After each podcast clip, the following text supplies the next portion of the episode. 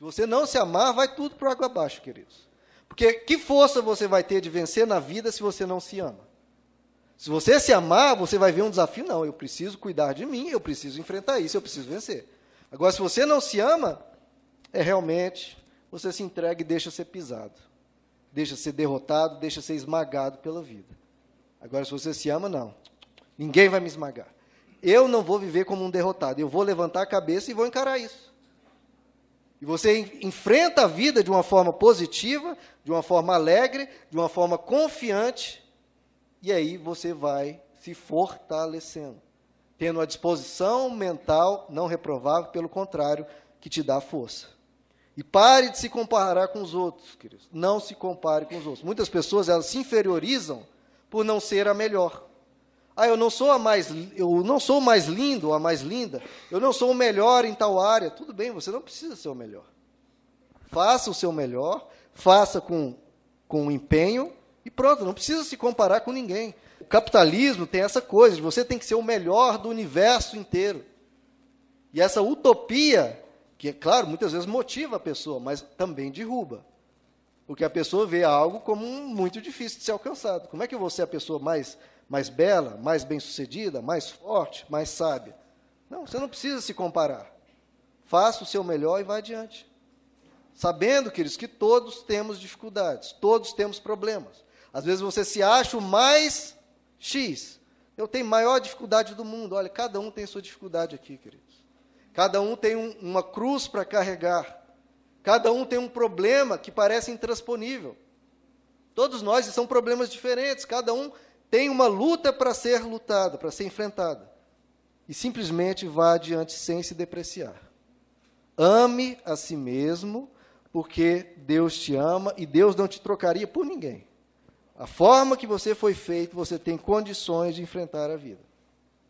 E não precisa que as pessoas gostem de você, que todo mundo goste de você. Não, dê valor a você. Se uma pessoa gostar de você, amém. Se não gostar, você está bem consigo mesmo. Você não precisa da validação de todo mundo. Se gostar de você, tudo bem. Se não quiser, amém. Eu estou muito bem comigo. Então nós precisamos corrigir o nosso pensamento, queridos. A forma que a gente enxerga ao mundo. Filipenses capítulo 4, o apóstolo Paulo diz: Irmãos, por favor, tudo que for verdadeiro, tudo que for nobre, tudo que for correto, tudo que for puro, tudo que for amável, tudo que for de boa fama, se houver algo excelente, ou digno de louvor, pensem nessas coisas. Então, se for uma coisa boa, pense. Se for uma coisa ruim, que te deprecie, que te, te deixe depressivo, que te infelicita, que te faça perder a coragem, não pense nisso. Pense em coisas boas a respeito de você, pense em formas de se estimular a ter coragem, a dar forças para você. Nisso você pensa. Naquilo que te, te deixa para baixo, você não pensa. Então você precisa ser o capitão da sua vida. Você precisa controlar os seus pensamentos para ser pensamentos que contribuam para a tua vida. Porque se você cultivar, que é o que o auto-vitimado faz, cultiva pensamentos que só te deixa para baixo, você vai para baixo. Então você tem que cultivar na sua mente pensamentos que te fortaleçam, que te ajudem. Por exemplo, alguns pensamentos adoecidos que vêm na mente das pessoas a pessoa se entrega a um pensamento de ficar para baixo. Ai de mim, eu sou fraco, eu não consigo, isso não é para mim. E queridos, não queira que as pessoas concordem com isso. Porque as pessoas ao redor falam para você. Não, não pense nisso, fique firme, vá em frente, tenha coragem. E muitas vezes pessoas, a gente quer fazer as pessoas desistir dessa, dessa, é, de nos estimular, mas não, é você que tem que desistir de se colocar para baixo.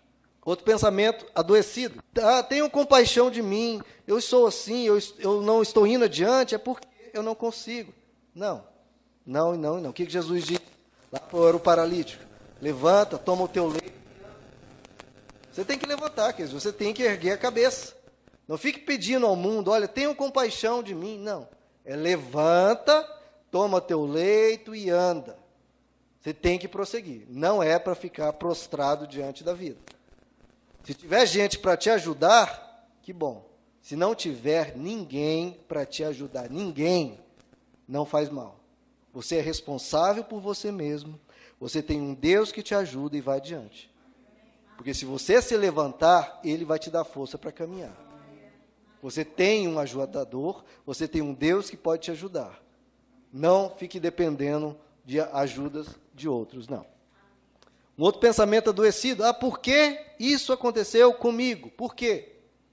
Porque aconteceu com você e acontece com outros de outras formas, acontece com todo mundo. Jesus disse, queridos, e para mim é um pensamento libertador: neste mundo tereis aflições. Então, você não precisa nem perguntar por que comigo. Jesus já disse, vai acontecer com, com uma pessoa de uma forma, com outro de outra, e vai acontecendo no mundo. Porque o mundo que nós estamos é um mundo que não é o perfeito que Deus queria. Então, no mundo tereis aflições. Ponto. É aí que a termina a frase de Jesus? Não. Ele diz: Neste mundo tereis aflições, mas tende bom ânimo. Então, essa é a atitude que Jesus quer que tenhamos.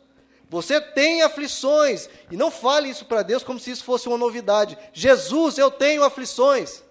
Jesus fala, mas isso eu já te disse lá atrás. Eu sei disso, já sabia disso. E ele sabe disso. Quem precisa saber não é Deus ser informado da sua aflição. Quem precisa saber alguma coisa somos nós que precisamos saber do que ele disse. Tenha bom ânimo. Se diante dessa situação você for enfrentar sem um bom ânimo, é muito mais difícil do que enfrentar com um bom ânimo. Não se entregue à depressividade, não se entregue à sua autodepreciação, ao seu coitadismo. Não, você vou ter bom ânimo. Eu vou passar pela vida encarando com confiança e desfrutando a vida o máximo que eu puder. Essas dificuldades vão limitar um pouco, talvez, o que eu posso desfrutar da vida.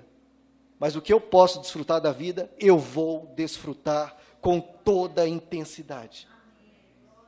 O que Deus tem para mim, eu quero. O que por causa de problemas eu não vou ter condições de viver, não tem problema. A vida é muito larga, queridos. A vida é muito abrangente. Tem muita coisa para viver e para desfrutar. E isso eu vou viver e eu vou desfrutar. E nunca diga, queridos, isso é muito importante também. Nunca diga eu sou tal coisa. Uma coisa ruim. Não. Você pode dizer, olha, eu estou passando por este momento, mas não eu sou. Por exemplo, você não fala, eu sou depressivo. Ah, meu irmão, se você falar isso, acabou para você. Eu sou depressivo. Se você falar isso, meu irmão, complicou. Porque aquilo que você é, como é que a pessoa vai arrancar de você o que você é?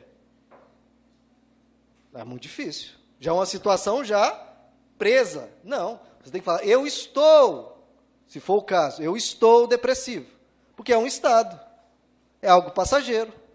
Um estado você tira. Estados passam. Eu estou infeliz é algo passageiro. Agora, o que, que você é? Eu sou o filho de Deus, eu sou amado, eu sou grato pela vida que eu tenho, eu sou grato pelo que Jesus fez na cruz, eu sou grato pela vida eterna, eu sou grato porque eu sou eu. Eu sou grato, eu sou feliz e eu sou amado.